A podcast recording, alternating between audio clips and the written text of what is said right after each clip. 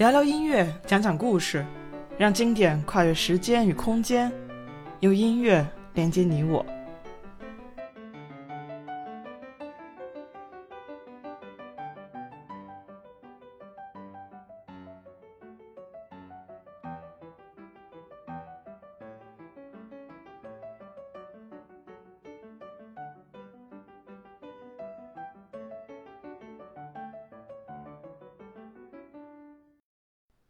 大家好，我是王一农，一名在德国的古典音乐从业者，欢迎收听一农音乐电台。就在上周，柏林爱乐乐团终于在疫情下举行了首次有观众在现场聆听的音乐会。一千名观众在进行了防疫措施后，终于进入了音乐厅。交响乐队的演奏家们也是第一次在疫情下和观众见面。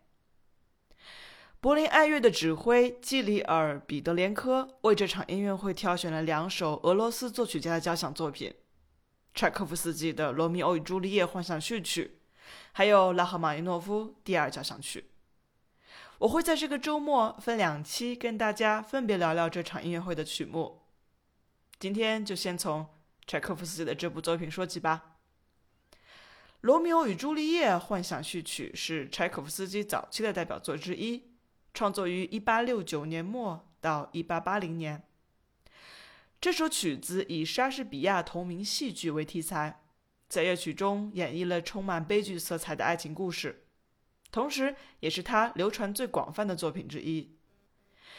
在序曲创作完成后，柴可夫斯基曾几次继续为《罗密欧与朱丽叶》为题材创作歌剧，但都没有完成。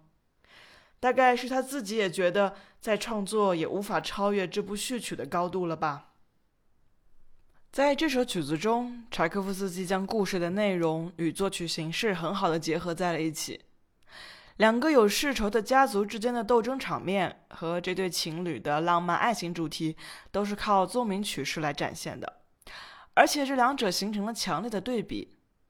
柴可夫斯基在乐曲的开头使用缓慢悲怨的圣咏旋律，由单簧管和大管来演奏，象征了冷静的劳伦斯神父。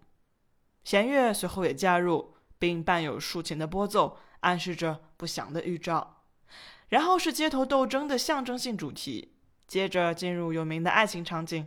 优美的爱情主题是由英国管和中提琴演奏，柔和动人。爱情主题在之后还会有一次再现，不过第二次的出现则伴随着定音鼓的敲奏，意味着爱人的心脏跳动渐缓，直到冰冷而没了生气。到最后，崇高庄严的结尾，代表着这对情人用死亡悲痛地化解了两家的仇恨。短短的几句话，真的不能体现这首乐曲的动人，当然也不能体现莎士比亚这部悲剧的经典。柴可夫斯基将莎士比亚作品里的人物形象，甚至故事的发展，都用相应的乐器以及乐曲段落表现了出来。值得一提的是，在乐曲开头部分的旋律中，已经出现了柴可夫斯基后来多次在乐曲中使用的经典四度音程递进。